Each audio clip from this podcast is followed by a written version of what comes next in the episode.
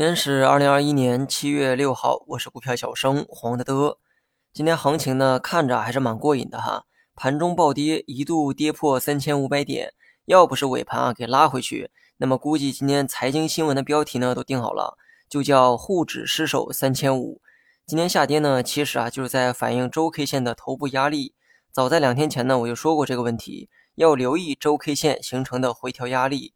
如果你做好了这样的预期，那么今天跌多少也并不稀奇。今天盘中的波动呢异常的激烈，但从个股数据来看是有惊无险。上涨数量两千二百多，下跌呢一千九百多，跌停数量啊仅有十一家。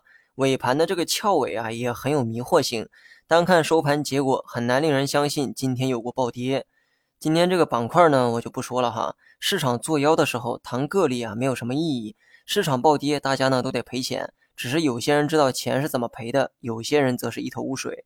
尾盘的拉升几乎都是权重股所为，所以啊，上证的拉升幅度比较大，科创板呢比较弱。所以呢，我估计市场只是单方面的想保住上证的三千五百点。如果是这样，至少说明呢，短期的三千五啊有望给守住。至于它会用震荡还是上涨的方式守住，我就不知道了。尾盘的这个拉升呢，非常的诱人，但大盘周 K 线的这个压力还没有消失。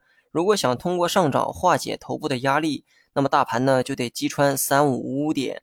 而今天走势呢，跟很多人开了个玩笑，先是暴跌，然后是暴拉。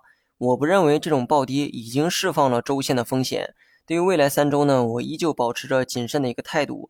只是今天的这个逆转啊，实在是太过于强势，所以短期走势呢可能会走出止跌，大盘呢可能会在三千五上方运行一段时间。好了，以上是全部内容，下期同一时间。再见。